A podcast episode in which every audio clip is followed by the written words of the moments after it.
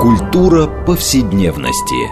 Здесь мы говорим о том, что формирует и наделяет смыслом наше прошлое, настоящее и будущее. Ведущая, главный редактор издательства «Новое литературное обозрение» Ирина Прохорова. Культура повседневности. Программа предназначена для лиц старше 16 лет. Здравствуйте. Мы продолжаем цикл передач под общим названием «Культура повседневности».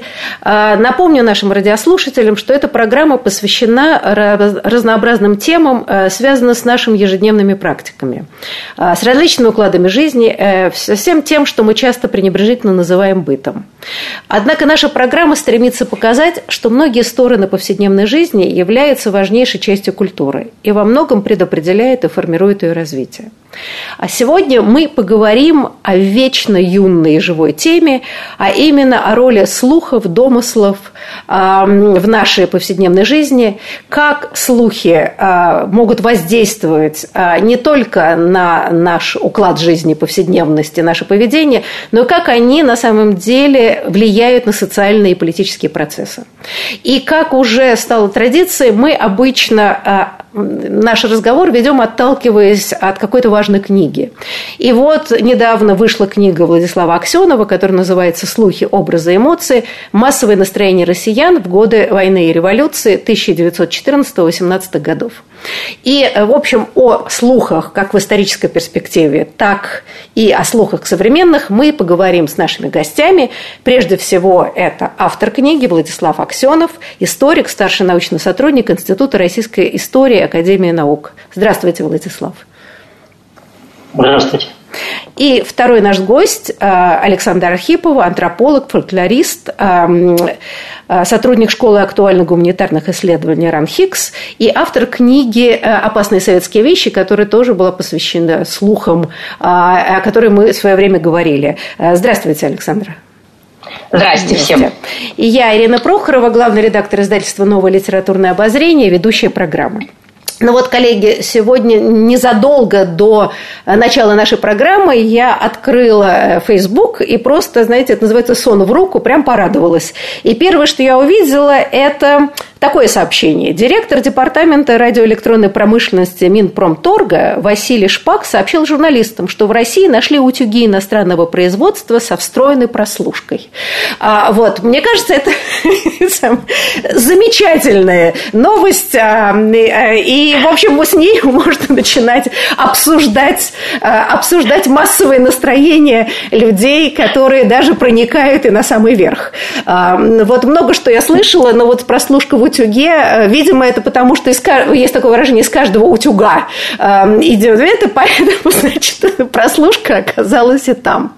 А вот, Владислав, ну, ваша книга, которая важнейшее собрание, вот такой анализ всех всевозможных слухов, страхов, э, фобий и социальных метафор, которые бытовали с начала Первой мировой войны и, в общем, и в революцию а, и так далее. Вот скажите мне, пожалуйста, ну, утюг не утюг, а что-нибудь подобное. А, вот, я не знаю, враг прослушивает из каких устройств. Вообще что-нибудь подобное было, э, вот, скажем, там, в начале Первой мировой войны? Или, или вообще просто, да, в, в начале 20 века в России? Вы знаете, нужно отметить, что, в общем-то, современные все слухи, которые э, возникают и в связи с пандемией и так далее, они не особо оригинальные. И мы их можем, конечно же, сгруппировать и выделить какие-то общие архетипические темы.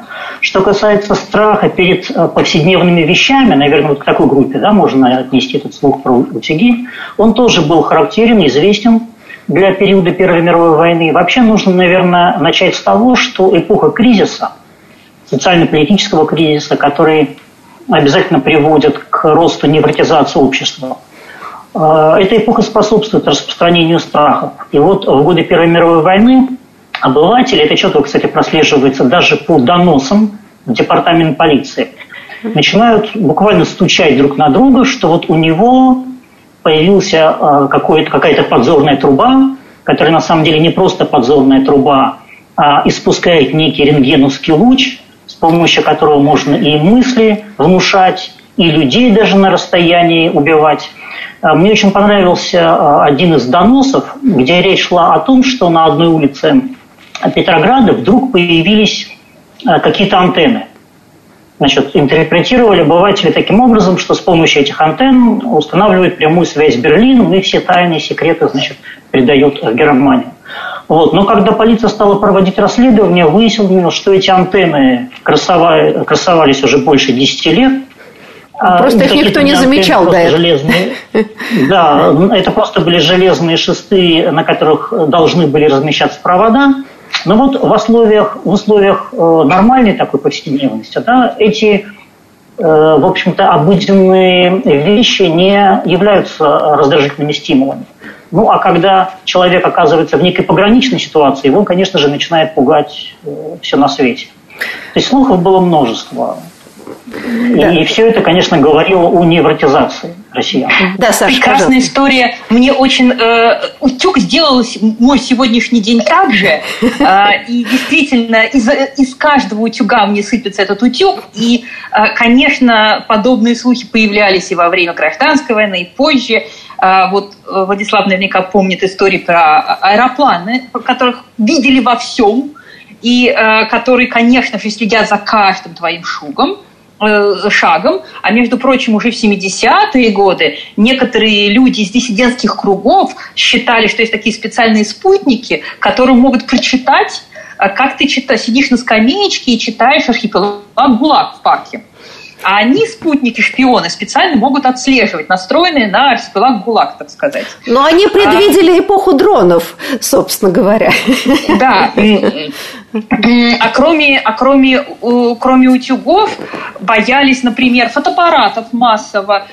А в ту эпоху, когда в Советский Союз начали приезжать иностранцы с фотоаппаратами, иностранцы с фотоаппаратами не могут просто так это делать. И если, конечно, он фотографирует э, что-то в Петербурге, то, конечно же, цель, цель этого фотографировать э, какие-то военные объекты.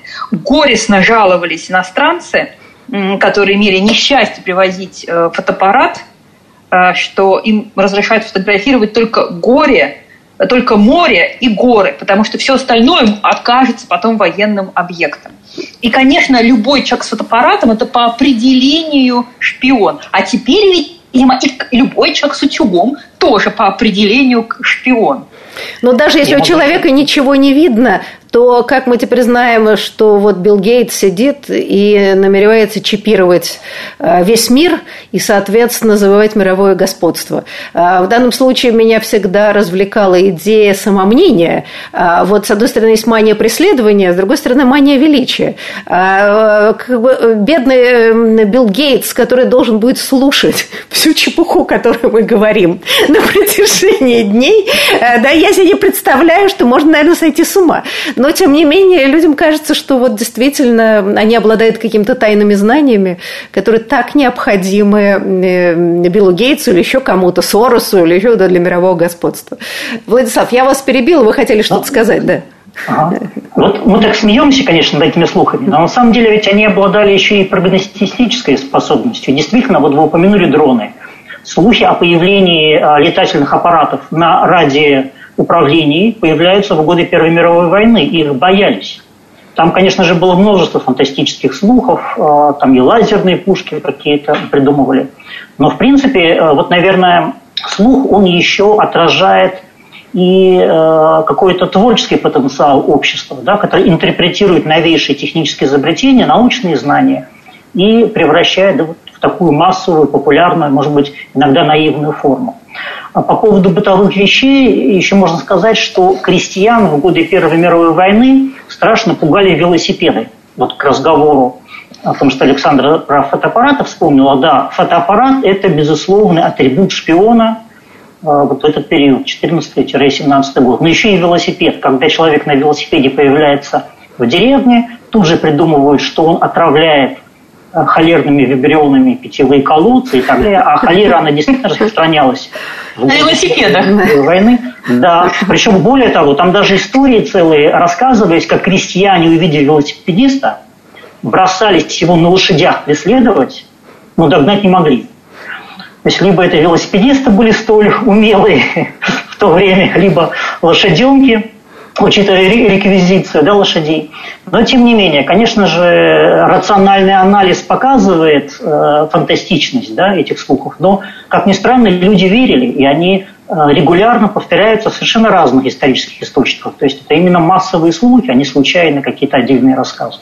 Но э, мы можем сказать, считать, что э, вот такого рода слухи, особенно то, что связано с новыми технологиями, да, с какими-то, не знаю, новым оружием, э, новой ситуацией катаклизма, особенно войны, что эти слухи отчасти, ну, как бы призваны ну, вы говорили прогностические, да, но тем не менее это попытка объяснить э, непонятное, поэтому страшное, и э, все новое демонизируется очень часто, да, вот новые технологии, все, что связано с интернетом и все прочее, да, что, что только не возникает на этой почве, страхи, ужасы и слежки, и какие-то, я не знаю, не удивлюсь, что будут, конечно, есть специальные теперь микробы, которые будут передаваться по соцсетям, я не знаю, там еще что-то. Это такая да, конечно, это, несомненно, пытка объяснить непонятное, но прежде всего это, это непон... страшное, непонятное рационализировать и тем самым найти способ от него избавиться. Потому что если мы говорим, что причина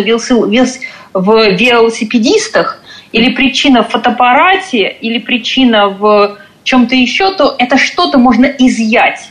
Им можно не пользоваться. Велосипедиста можно догнать и побить. А, то есть этот объект легко можно изъять из нашей действительности и таким образом контролировать эту страшную действительность. Потому что когда ты не знаешь, откуда идет, э, откуда приходит, например, болезнь, что или кто причина холеры, почему одни вымирают, помирают, другие не, не, не помирают. Тебе хочется найти какую-то причину и э, та, такого типа, что с ним можно что-то сделать, например, как бы человека изгнать. И это, к сожалению, такая особенность э, человеческой психики эм, быстро назначать козла отпущения и проделывать с этим козлом отпущения какие-то процедуры для спасения группы. Ну, то есть такой шаманизм в некотором смысле. Сложное явление упростить, найдя простое решение, а, ну, в данном случае виновника, найти виновника, и таким образом, избавившись от него, символически вы избавляетесь от проблемы. Ну, вот, судя по всему, так это работает. А вот хотелось... Да, простите, Саша, вы хотели что-то Да, либо символически, либо в прямом смысле, как бы, что если этот еврей, он считается, там, не знаю, разносчиком холеры, то вот убивая его, мы как бы таким образом прекращаем эпидемию. И это, к сожалению, во многих случаях так и происходит. Вы знаете, но вот мне... Да, да Владислав, пожалуйста.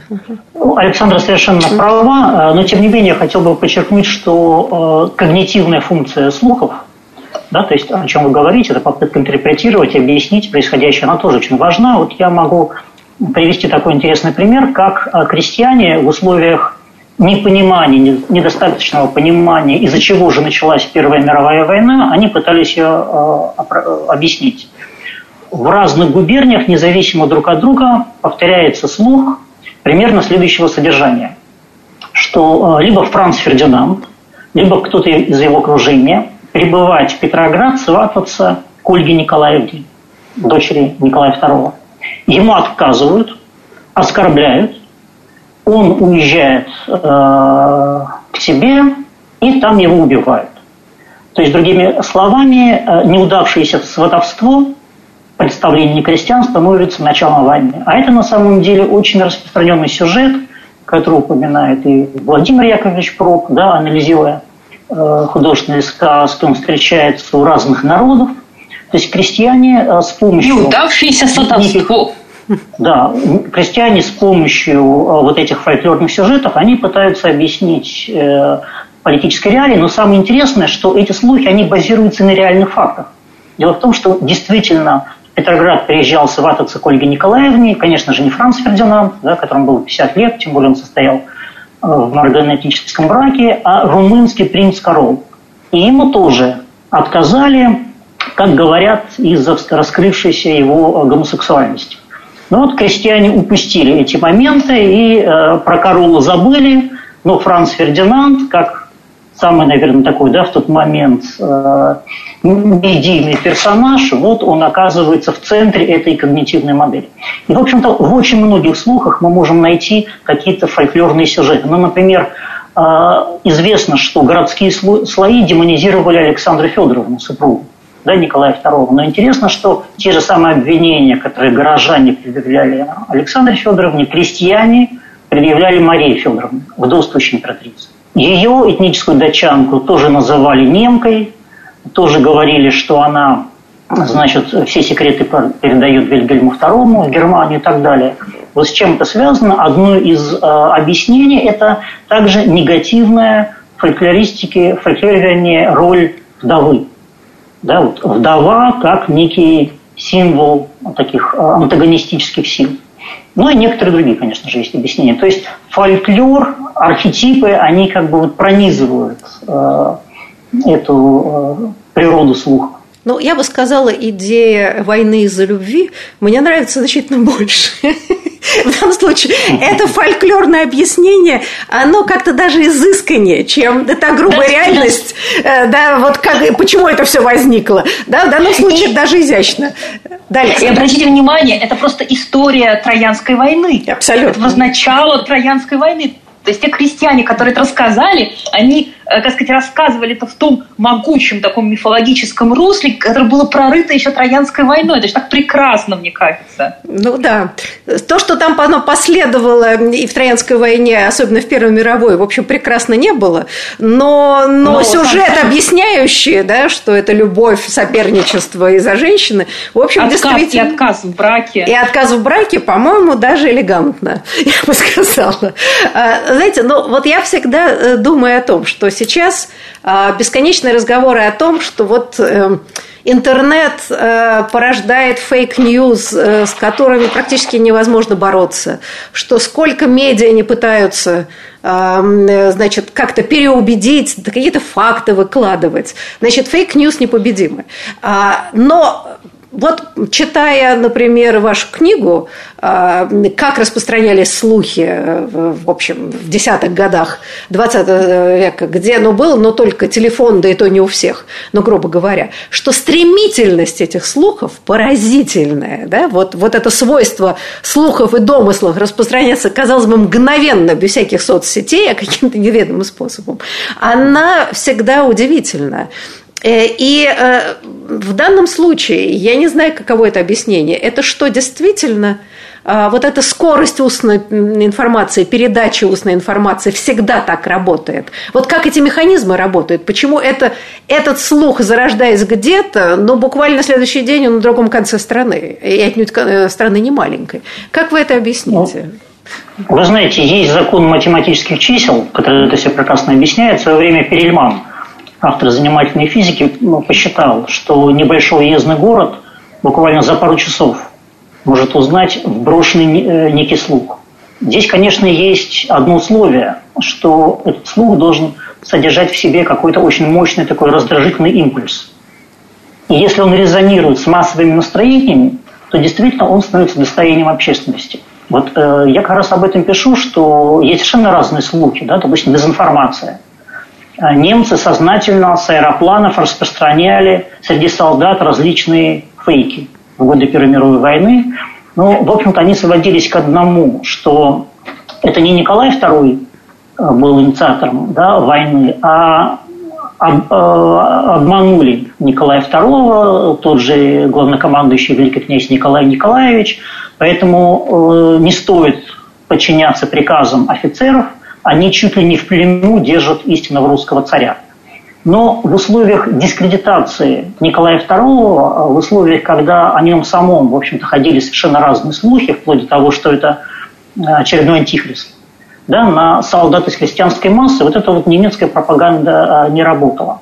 А другие какие-то абсурдные слухи, ну, например, о том, что вот Александра Федоровна по прямому телефону, телеграфу всякие секретные сведения в Германию сообщают, они в условиях технического прогресса действительно будоражили воображение.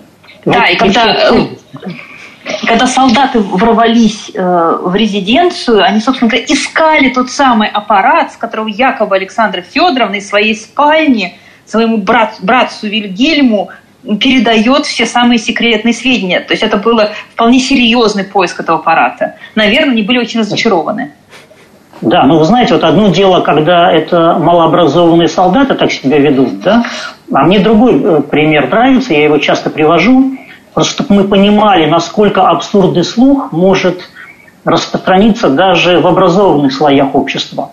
Э, начальник департамента полиции Брюм де Сент-Иполит э, в мае 1915 года, видать, ему уже настолько надоел этот слух о том, что э, во дворце находится секретный телеграф, что он направляет официальный запрос дворцовому коменданту, в котором интересуется, скажите, а правда ли во дворце есть какой-то такой аппарат? На что ему отвечают, действительно, телеграф был, но с 1910 года он не работает. Ну, на этом вроде бы вот на министерском уровне тема была закрыта, но на самом деле, если кто-то услышал, что такой телеграф был, конечно же, да, это утверждение вызывает новую волну, новую череду фантазий, слухов и прочее, прочее. Поэтому действительно вплоть до 17 года этот слух сохраняется, и потом, как вы верно сказали, даже комиссия была специально создана, да, Временного правительства, которое пыталось выяснить, э, как далеко вот э, зашли эти предательские действия императрицы. Знаете, а я хотела вот еще что спросить. Э, вот в книге «На слухе образа эмоции» вы показываете, что вообще вот это порождение невероятного количества слухов э, и до Первой мировой войны, и в Первую мировую войну, конечно, и дальше, дальше революция, февральская революция, которая, в общем, такой апофеоз всех этих слухов и домыслов, что во многом это связано, вот такая интенсивность брожения всяких слухов и фантазий, а, столкновением двух как бы укладов жизни. Да, это столкновение такого патриархального традиционного сознания и модерного сознания, которое набирала обороты, особенно в городах. Э, приток крестьян, с одной стороны, вы говорили об этом, да, которые привносят вот такую архаическую модель фольклорную, а с другой стороны, вот некоторое новое такое модерное сознание, и вот тут да, возникают какой-то вот несостыковка и баланс. Но вот в этой связи мне просто немножко хотелось бы эту тему как-то развить. А, но, с другой стороны, вы пишете о том, что, например, накануне Первой мировой войны, и вообще, ну, это мы знаем и по литературе и так далее, во всех слоях общества а, проникает э, вот иррациональное, значит, гадалки, медиумы, хироманты всех мастей и так далее. Значит, где же здесь модерное сознание в таком случае? А, да, интересный вопрос. Но вот э, Александр уже вспомнила сегодня об аэропланах. То есть одно из объяснений, точнее иллюстрации вот столкновения традиционного и э, модерного мощения, это как раз то, как крестьяне пытались адаптироваться к новым технологиям. Они аэропланы наделяли птичьими повадками, писали о том, что при, земле, при приземлении аэропланы оборачиваются людьми, писали о том, что из Германии аэропланы долетали аж до Урала, и там похищали скот – да, увозили в Германию. Ходили слухи о том, что немцы разработали невидимые дирижабли, которых нельзя заметить, но они, значит, тем не менее сбрасывают бомбы. То есть это вот одна сторона, да, конфликт на примере тех же самых деревенских крестьянских слухов. С другой стороны, если мы говорим именно о городских слоё, слоях и увлечении мистицизмом, оккультиз, оккультистскими науками, но это ведь тоже одно из проявлений эпохи декаданса, эпохи модерна.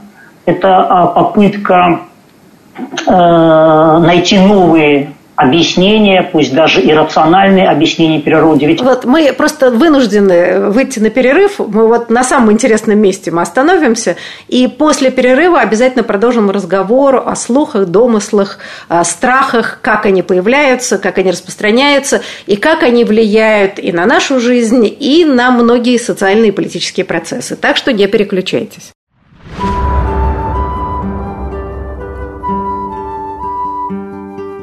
Здесь мы говорим о том, что формирует и наделяет смыслом наше прошлое, настоящее и будущее. Культура повседневности.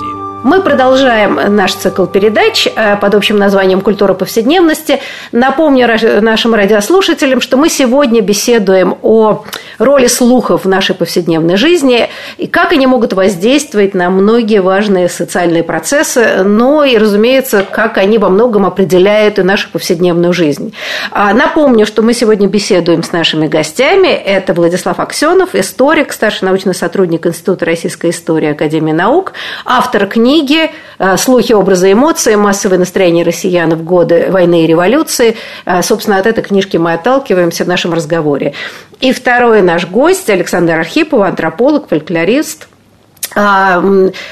сотрудник школы актуальных гуманитарных исследований РАНХИКС и автор книги «Опасные советские вещи», которая тоже была посвящена вот всяким различным страхам, ужасам и слухам, которые в советское время распространялись.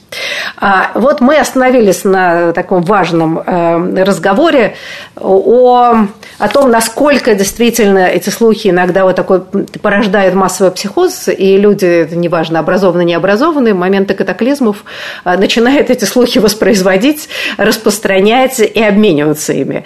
А, знаете, но вот мне показалось очень важно, Владислав, в вашей книге а, когда вы описываете ситуацию, вот особенно Первой мировой войны и февральской революции, что э, недоверие к власти, которое возрастало, как самодержавию, так потом и временному правительству, и было, как вы утверждаете, одним из источников э, вот порождения этих слухов, что слухи во многом заменили вот рациональную картину мира, потому что что бы уже власть не говорила, даже если она говорила правду и всерьез, ей уже просто не верили. Да? То есть потеря кредита доверия к классным институциям как раз переводит все общество в состояние слухов, разговоров, страхов и так далее.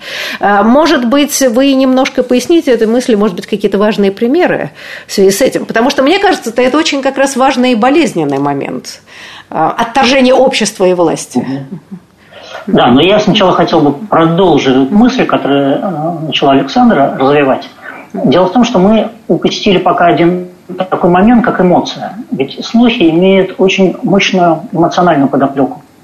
И э, весьма любопытно, что когда только-только разгоралась февральская революция, многие современники, причем те, которые предсказывали, что в 17 году произойдет революция, например, та же Зинаида Гиппиус, они в событиях 23-25 февраля революции не видели. Почему?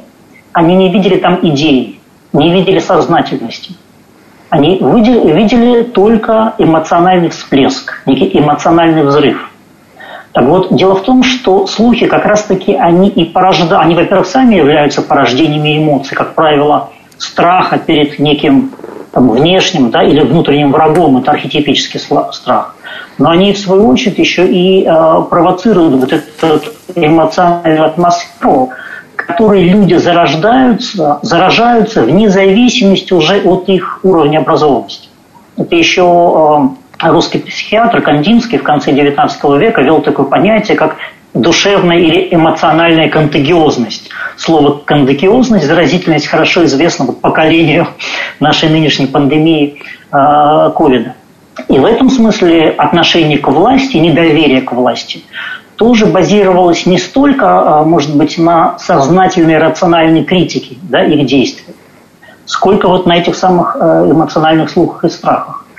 И другое здесь может быть объяснение, иллюстрация. Вот я знаю, что Александра часто использует э, теорию Роберта Мертона, да, самоисполняющееся пророчество. И Карл Поппер об этом тоже писал, он называет это Эдипов комплекс. Когда появляется некий слух – и, допустим, власти начинают противодействовать этому слуху, их действия приводят к тому, что этот слух реализуется. Вот в российской революции э, февраля 17 года очень четко прослеживается э, эта логика. Дело в том, что э, когда началась Первая мировая война, прозвучали идеи о необходимости единения власти общества. Но проблема заключается в том, что власть это единение мыслила как отказ общества от притязаний во власть. Общество, наоборот, рассматривало это как э, необходимость идти на компромисс и протягивать руку общественным организациям. И э, на протяжении Первой мировой войны взгляды власти и общества расходились по вопросу, как же действовать, в чем же это единение должно произойти. Ну и большинство историков соглашаются с тем, что некой такой условной точкой невозврата да, к революции становится событие августа-сентября 1915 года, когда в Государственной Думе возникает прогрессивный блок, он предлагает создать Министерство доверия, а власти реагируют на это отправкой Думы на каникулу, да еще и Николай II увольняет тех министров, которые поддерживали эту идею. И вот с этого момента начинается демонизация Государственной Думы. Э, даже агент охранного отделения, отправляя свои донесения э, в охранку, в департамент полиции, они сами пишут, что по слухам, допустим, Земгор, союз земства и городов, создает свою армию с бронированными автомобилями. Да, то есть это, в общем-то, тоже маразматический абсолютно слух, но об этом всерьез пишут э, агенты, и этот слух э, обсуждается на заседании Совета Министров. Вот создается такой образ депутатов Государственной Думы как заговорщиков. К ним потом присоединяются члены военно-промышленного комитета, члены значит, земств, городов. И э, чем ближе к 17 году, тем больше власти применяют к ним репрессии. 27 января 1917 года арестовывают так называемую рабочую группу ЦВПК. Потому что, опять-таки, по слухам, эта рабочая группа должна была на 14 февраля, февраля организовать революцию. А 14 февраля – это день открытия пятой сессии Государственной Думы. Конечно же, это полная чушь, никакой революции они не думали. Тем не менее, группа была арестована. А рабочие группы для чего были созданы? Для того, чтобы решать конфликты между заводчиками, да, фабрикантами и рабочими. И как раз усиливается э, конфликт э, рабочих с администрацией Путиловского завода. И в условиях отсутствия этих самых рабочих групп э, на Путиловском заводе объявляется локал. Рабочих увольняют. Они выходят на улицы. И когда 23 февраля распространяется слух о том, что власти сознательно не подвозят хлеб в город, чтобы спровоцировать беспорядки и потом их жестоко подавить и тем самым поставить точку да, вот в этой э, революционизации, действительно начинается революция. То есть мы видим с вами, как власти, борясь со слухами, борясь с выдуманными образами внутренних врагов, либеральные депутаты, да и так далее, они сами приближали революцию. То есть они вот создавали... Кажется, некая да, то есть они создавали, да, да вот из, из этого призрака они он начал облекаться кровью и плотью, да, то есть фактически из фантома делали реальность, э, именно с тем, что боролись со слухами. Это интересно. Они материализовали, совершенно верно, материализовали страх перед революцией. То есть, мне кажется, это очень важно, потому что мы тем самым э, понимаем некую логику истории, мы понимаем механизмы самоорганизации общества. Потому что сегодня ведь говорят о том, что революции, там, цветные революции, да и прочее, они якобы навязаны внешними силами. Нет, на самом деле у самого общества есть мощные механизмы самоорганизации, и, в общем-то, слухи – это один из таких механизмов. Ну, вот, кстати говоря, да, сейчас история с Белоруссией, а, как бы к этому не, не относились, но вот этот а, чудовищный слух, который, между прочим, в данном случае совсем идет не снизу, а сверху. Вот мы иногда понимаем, что иногда сама власть а, устраивает, значит, обвинение в том, что вот это огромное количество людей, которые выходят на улицы, они все подкуплены. И, значит, там, не знаю, 200 тысяч человек вышли на улицы Минска, им всем проплатили. В данном случае это абсолютно такая агит-пропаганда, эм, но которая работает по принципу вот этих самых слухов, да, понятное дело, нелепо, в которые само общество не верит, потому что слишком много людей выходят на улицы, чтобы поверить, что, значит, соседа подкупили. А вот это интересный перевертыш. Как работает в этой ситуации, Саша? Вот мы как раз называем такие, такие случаи агит-легендами. Это угу. э, легенда, городская легенда, слух, который запускается э, элитами э, с некоторой идеологической целью. Как правило, мобилизовать людей на что-то или наоборот заставить их чего-то не делать. Не могу сказать, это, это, это очень ограниченный механизм, потому что он может напугать, он может заставить людей что-то делать, но очень короткое время. Э, к долгой мобилизации это не приводит. И это как раз активно использовалось во время Первой мировой войны. Эм, британская пресса использовала такие истории в качестве такой военной пропаганды, соответственно. Немцы использовали такие истории, и э, в советское время такое было. И Лукашенко, он просто следует вот этой вот методичке. Если, я не знаю, существует ли она, но Лукашенко ее верный адепт несколько лет назад э, по белорусскому телевидению показывали мужика, который якобы был диверсантом, который запихивал водопровод отравленную крысу э, по заданию всех западных разведок. И этой отравленной крысы он должен был отравить водопровод, и все бы умерли в страшных муках. Одной крысой? Да. Но это очень эффективный ход. Ну вот как бы и эм, Лукашенко, он как бы разговаривает этим языком. А, для него абсолютно а, точно объяснительная модель – это примитивный язык конспирологии.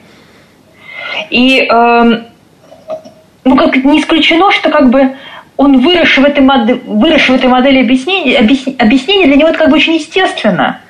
Как бы просто он не понимает, как иначе объяснять колхозу, ну то есть стране, с его точки зрения, что происходит – знаете, но вот у меня ощущение, если мы смотрим, такого рода объяснительные модели а, эффективны не внутри самого общества, э, да, которое взбудоражено и в этом смысле не очень верит, а, скажем, э, значительно легче поверят в другой стране, потому что это не видно, проверить это невозможно, это не с тобой происходит.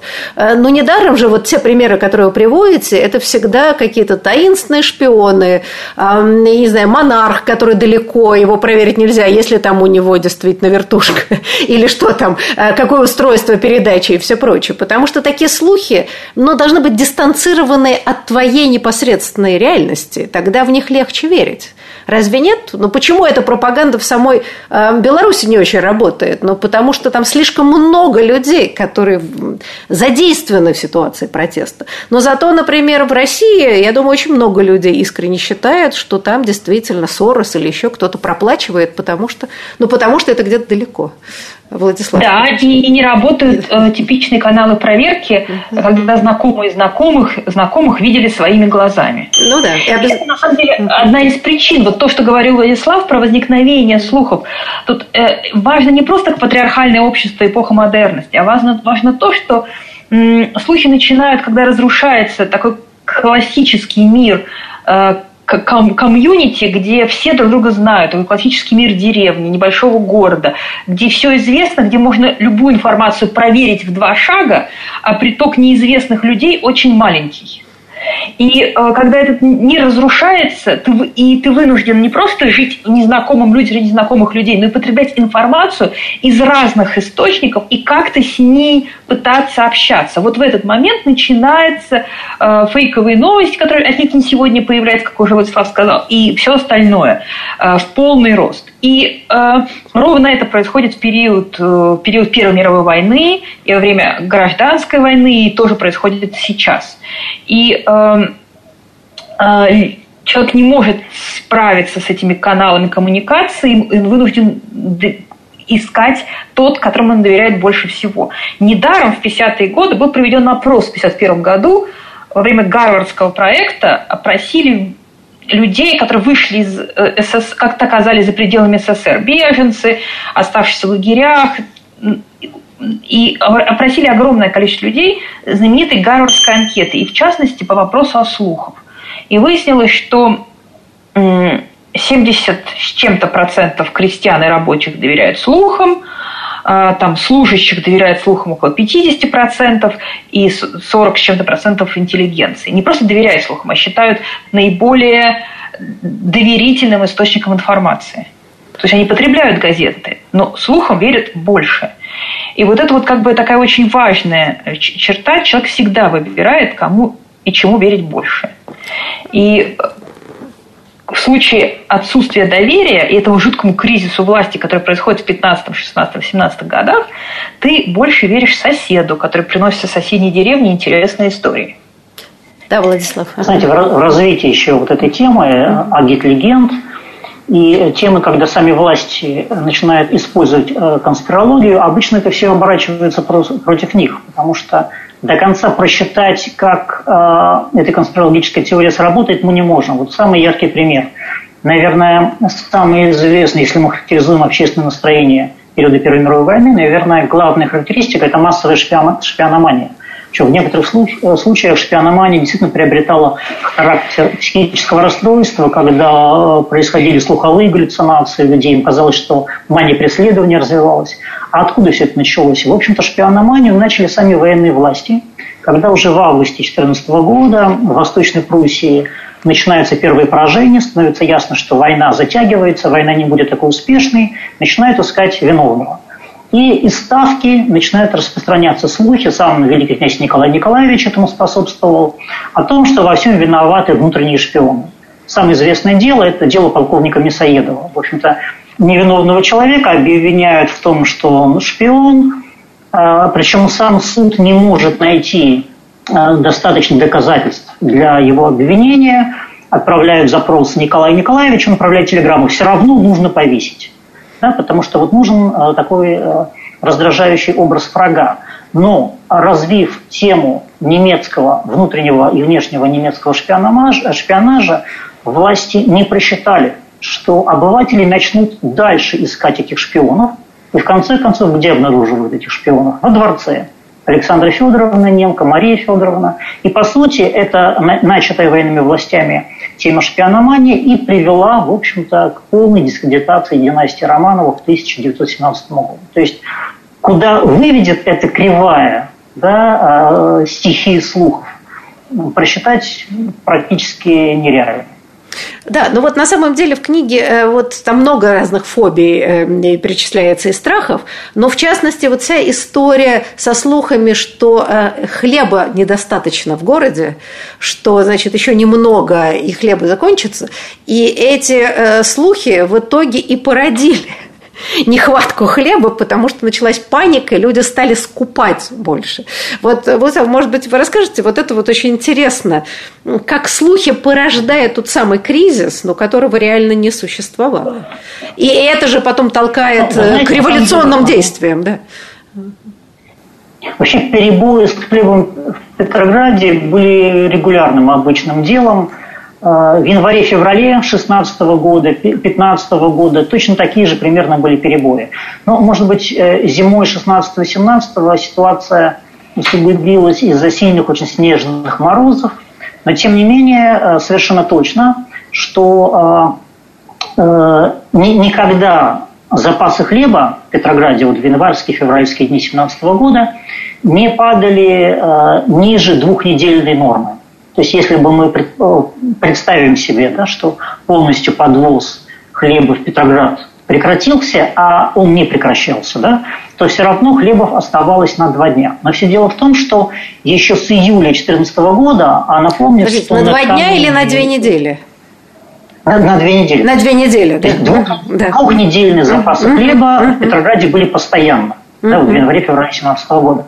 Но тут появляется новый слух. Дело в том, что вот э, к вопросу о недоверии, взаимном недоверии власти общества, да, э, население видит, что дело идет к революции, оно понимает, что власти просто так это не оставят, начинают представлять себе возможные сценарии действия властей, и рождается тоже типичный слух о том, что министр внутренних дел Протопопов якобы расставил на крышах пулеметы, приказал прекратить подвоз хлеба в Петроград, и когда люди выйдут на улицу с требованием хлеба, он их расстреляет.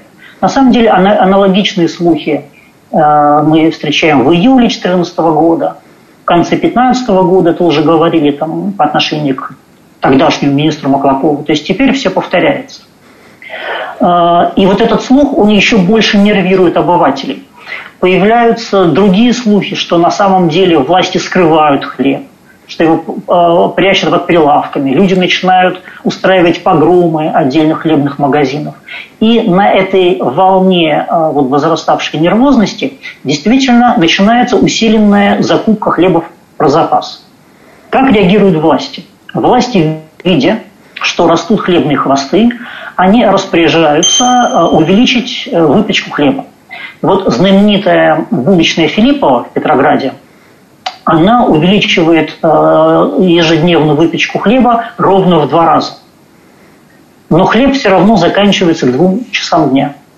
Да, то есть как он заканчивался, когда они выпекали там 40 пудов, когда они начинают 80 выпекать, все равно в 2 часа дня хлеба нет, потому что люди берут по 2, по 3 батона и так далее.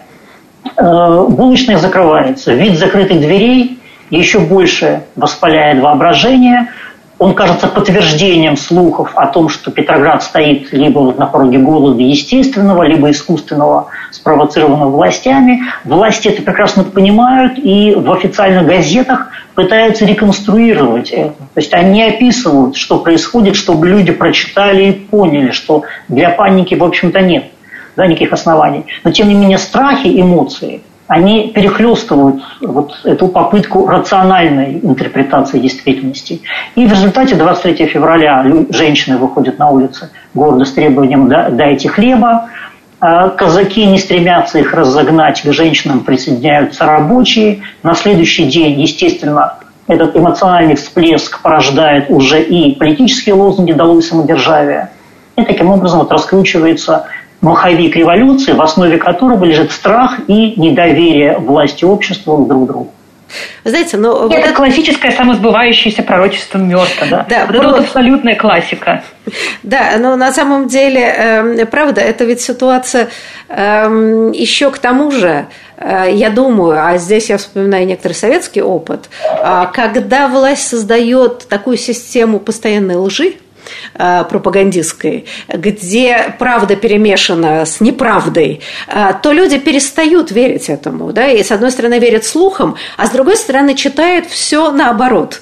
И это да. было известно в советское время, что если пишут, что в ближайшее время не предвидится никаких перебоев, там, я не знаю, с поставкой, ну чего угодно, народ мгновенно бежал и закупался, потому что это было для четкое понимание, значит, сейчас исчезнет соль, спички. Вот о чем пишут, все будет нормально, дело ровно наоборот.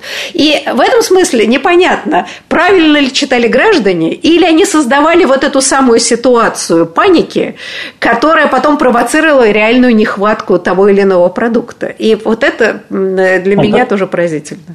Вы знаете, ну, мы не обсудили сотой доли э, тем, связанных со слухами, а вот наша программа подошла к концу.